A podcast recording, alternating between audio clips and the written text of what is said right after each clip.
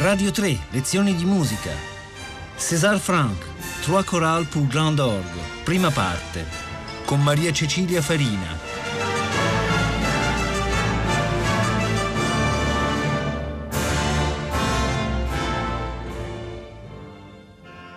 Buongiorno agli amici di Radio 3.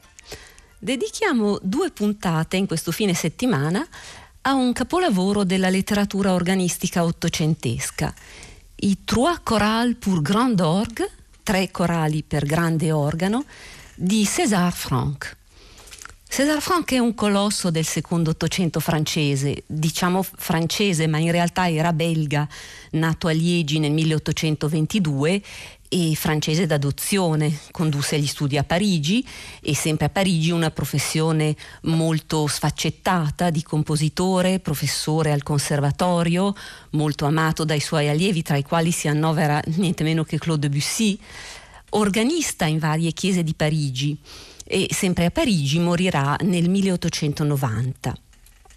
I Trois Chorales eh, sono i frutti forse più belli, più profondi della sua produzione per organo, una produzione che è molto vasta mm, grazie proprio alla professione di organista svolta da Frank per tutta la vita e sono una sorta di testamento spirituale. Eh, scritti mh, mm, pochi mesi, possiamo dire addirittura l'ultimo terminato poche settimane prima della morte, una morte causata eh, all'età di 68 anni dai postumi di un incidente in carrozza. Cominciamo dal titolo. Perché la precisazione pour grand orgue che si legge nell'edizione Durand, l'edizione postuma eh, del 1891?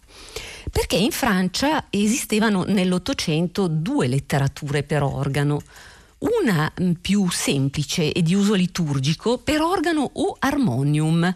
Questo era uno strumento assai diffuso in Francia nell'Ottocento, lo stesso Franck scrisse molti pezzi e Rossini eh, lo introdusse nell'organico della sua Petite Messe solennelle. E quindi dicevo, una letteratura più semplice di uso liturgico per organo armonium e una più complessa per l'organo da concerto, um, l'organo sinfonico, che all'età di Frank era una tipologia di strumento veramente monumentale, ad almeno tre tastiere, ma anche cinque, e una pedaliera con estensione di due ottave e mezzo uno strumento con una potenza sonora notevole, ma anche una grande varietà timbrica, dal pianissimo al fortissimo, attraverso l'uso dei vari registri, ricordo questo termine tecnico, registri, cioè vari timbri dell'organo, ispirati proprio all'orchestra tardo-romantica.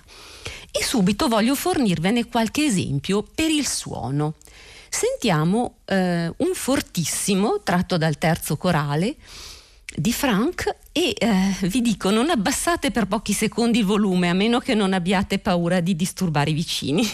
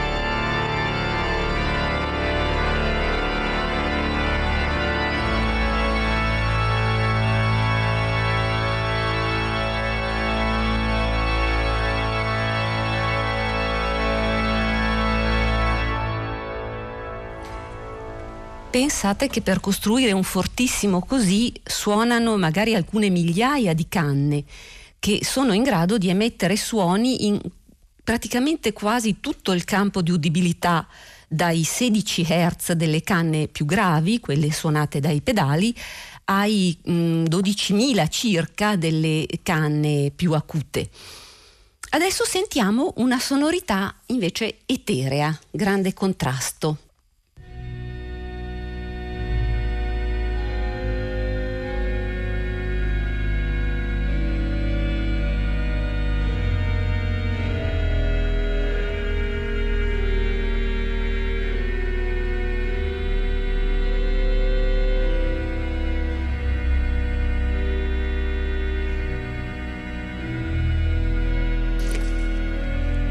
Sentite che è eterea ma molto ben appoggiata nei gravi.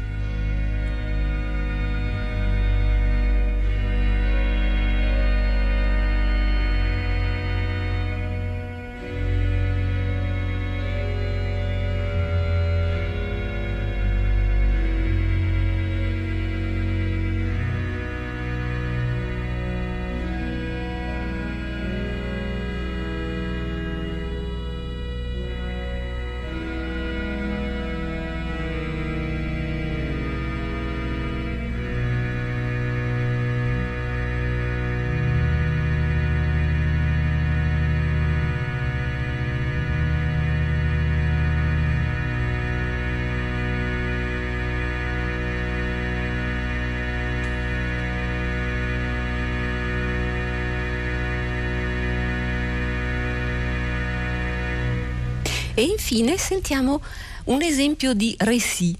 Eh, quella situazione eh, in cui una mano suona su una tastiera con un registro solistico, mentre l'altra mano eh, su un'altra tastiera e i pedali delicatamente accompagnano. Siamo nel terzo corale di Frank.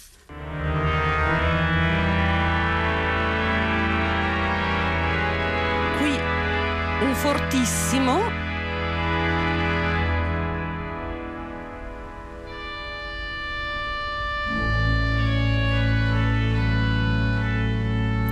Ed ecco questo bellissimo solo della mano destra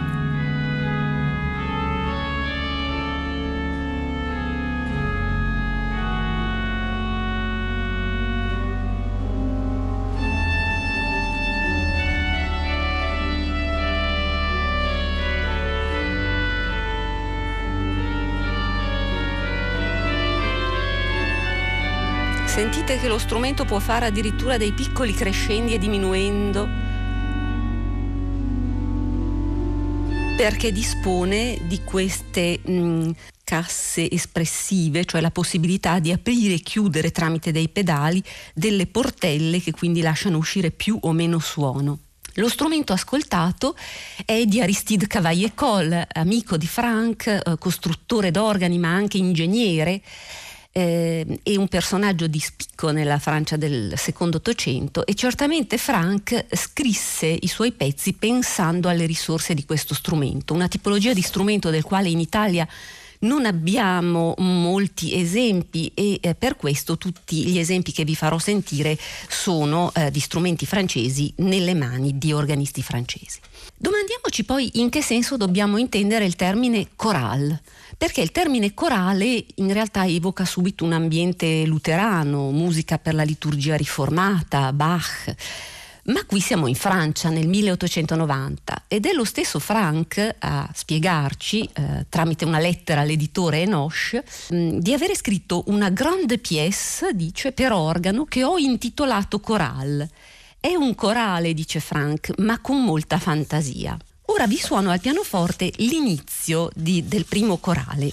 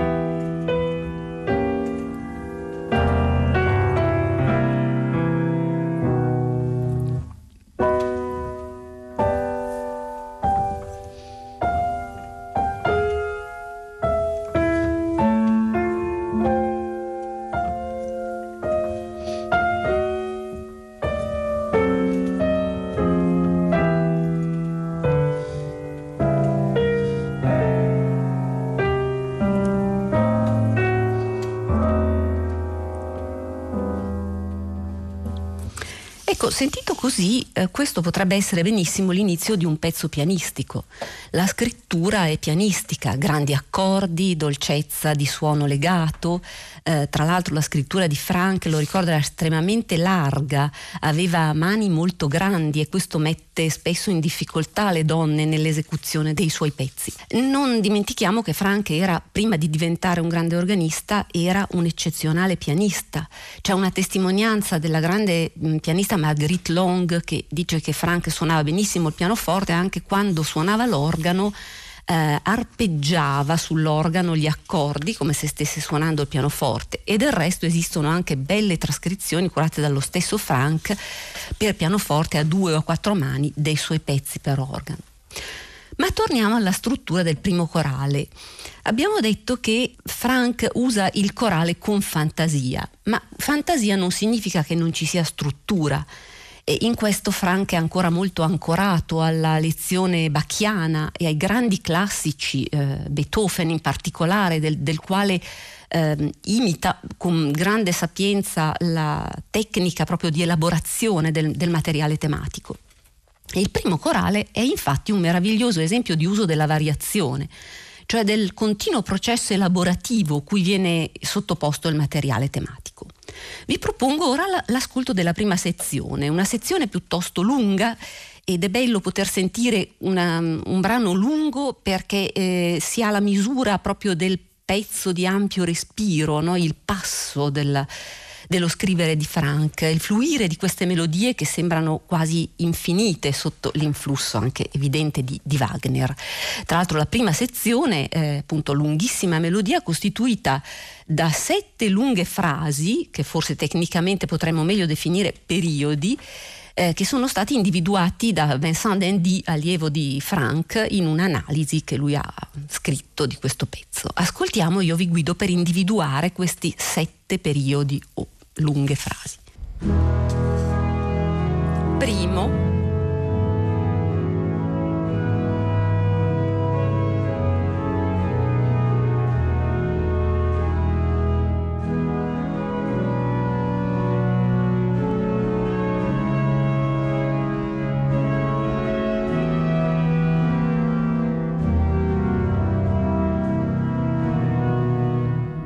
secondo,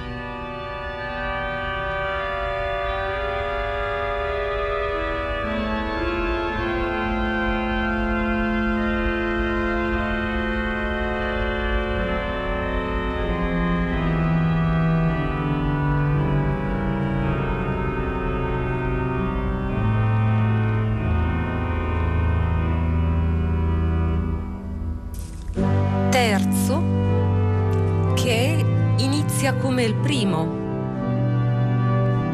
in altra tonalità però. Però poi cambia, ecco,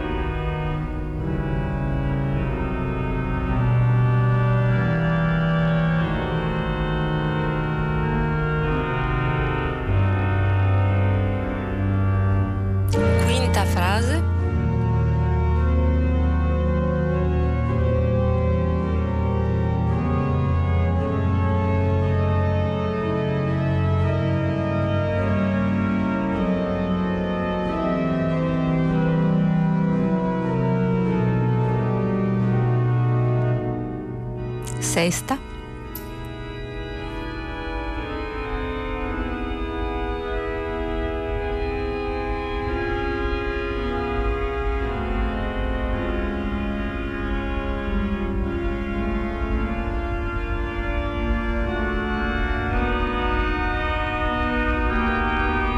crescendo con cassa espressiva.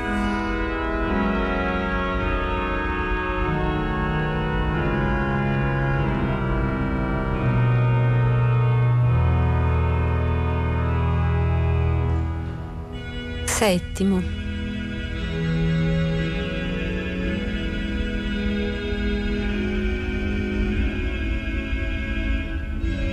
Sentite questo registro tipico dell'organo di Cavaillé-Coll, voix humaine, voci umane, col tremolo, gli dà questo eh, leggero movimento.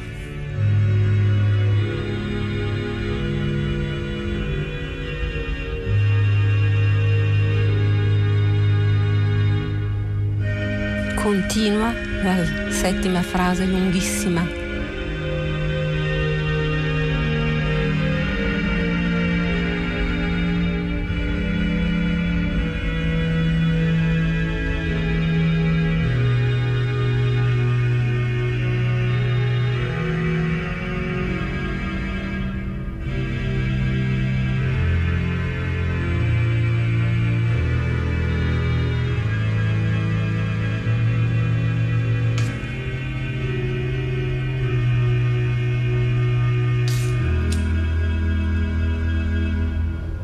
Due osservazioni a caldo dopo questo ascolto. La bellezza di queste melodie, straordinaria, ma anche e soprattutto la bellezza dell'armonia, cioè degli accordi che accompagnano queste melodie.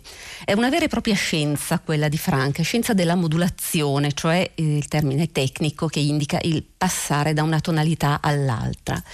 E questo continuare a passare da una tonalità all'altra è proprio quell'inquietudine armonica del tardo romanticismo, no? che poi a un certo punto porterà addirittura alla disgregazione del, del sistema tonale in, in una direzione atonale.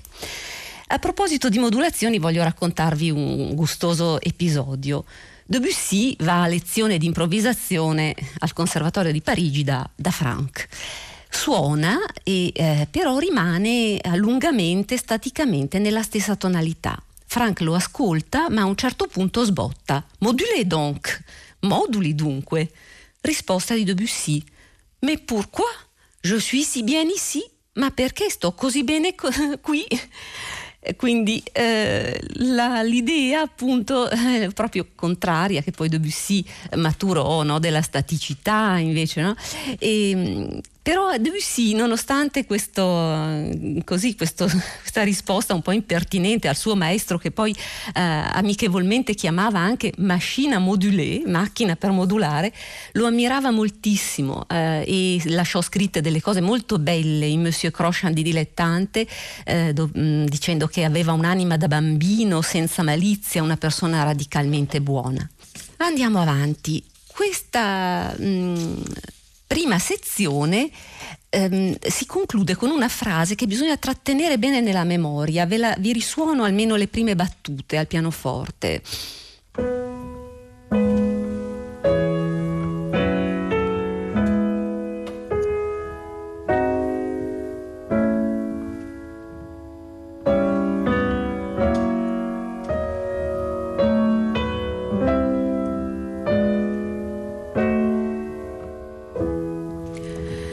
Questo tema dobbiamo ricordarlo bene perché qui è espresso in modo molto, molto dolce, in sonorità delicata, ma piano piano prenderà il sopravvento e nelle sezioni successive del corale diventerà a un certo punto il motivo conduttore fino ad una sorta di apoteosi finale, tant'è vero che alla fine lo sentiremo così con una sonorità molto grande.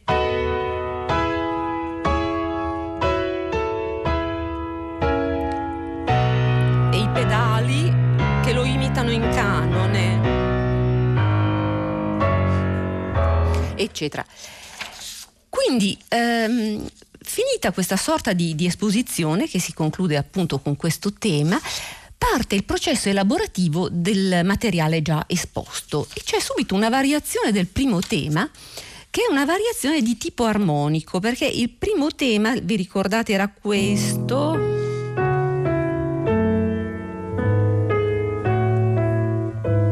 E nella prima variazione abbiamo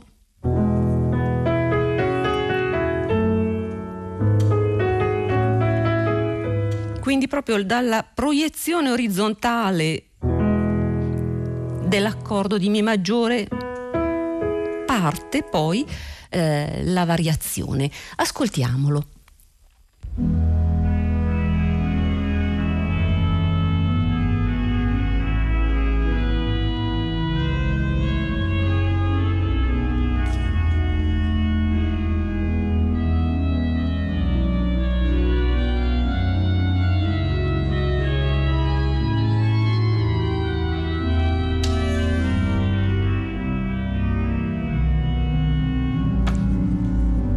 Protagonista diventa la mano sinistra adesso. Sì, la, sì, la, so, so, sì,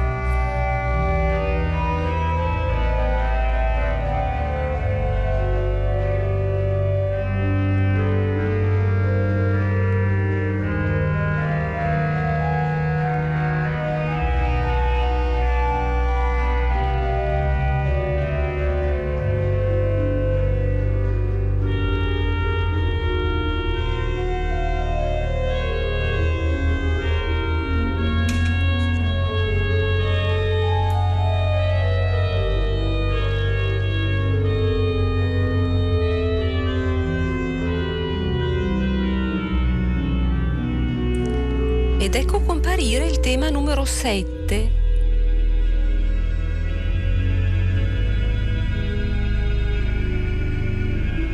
Con questo bellissimo arabesco. No?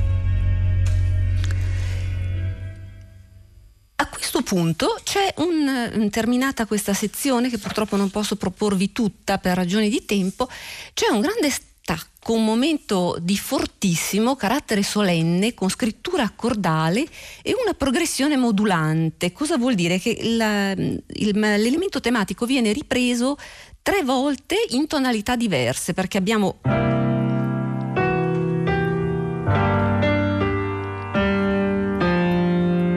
e poi terza ripetizione in altra tonalità ancora, cioè proprio la macchina modulée, ecco. Il materiale tematico è sempre però questo Mi Fa Sol in Mi minore era il tema iniziale. Sentiamolo.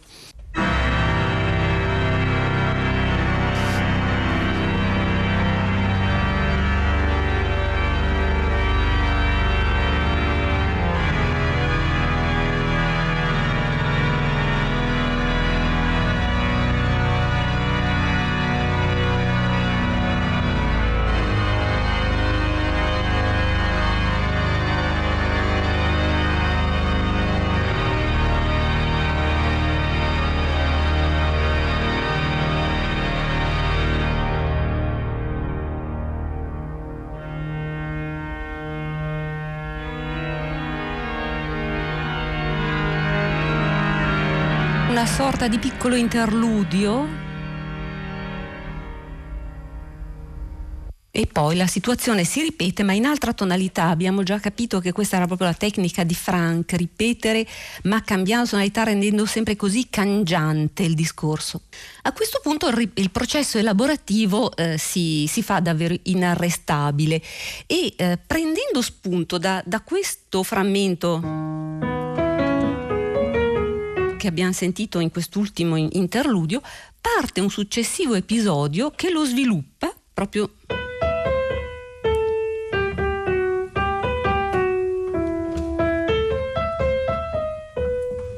Sentiamo questo inizio.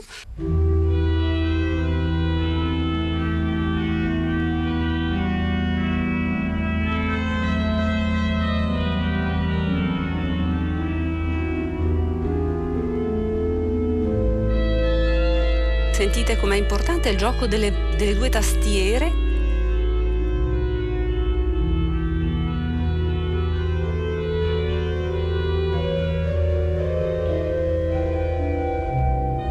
e com'è bello il sostegno dei pedali, dolcissimo, come se fossero contrabbassi d'orchestra.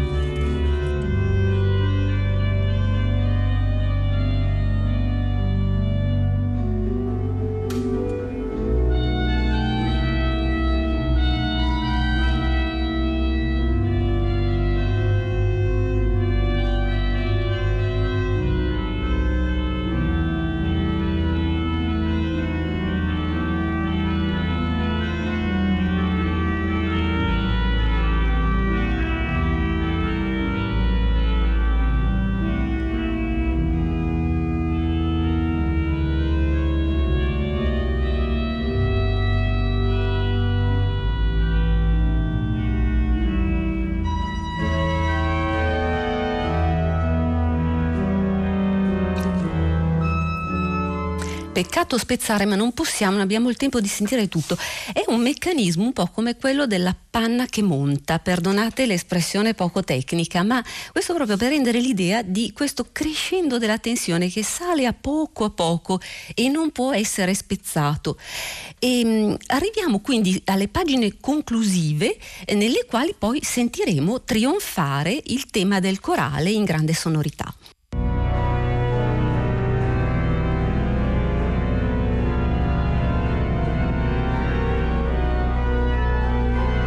Questo è il tema A, sentite.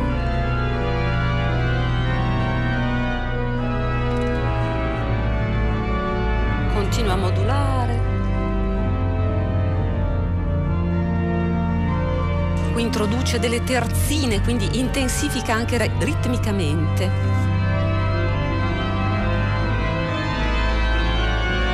Cresce, sale.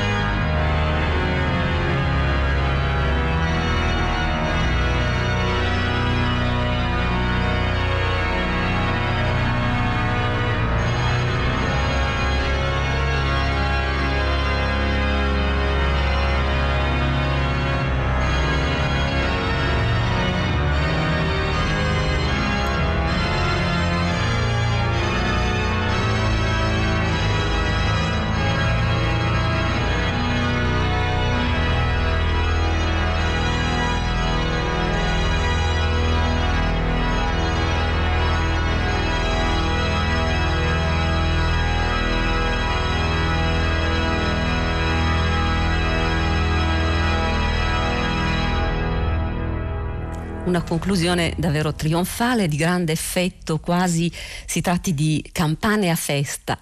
Non mi resta che eh, consigliarvi come sempre di ascoltare il brano per intero perché solo ascoltandoli per intero questi, queste grandi macchine eh, armoniche così meravigliose eh, possono esprimere tutto il loro fascino e la loro forza. A domani se volete per occuparci degli altri due corali di César Franck. Un saluto da Maria Cecilia Farina.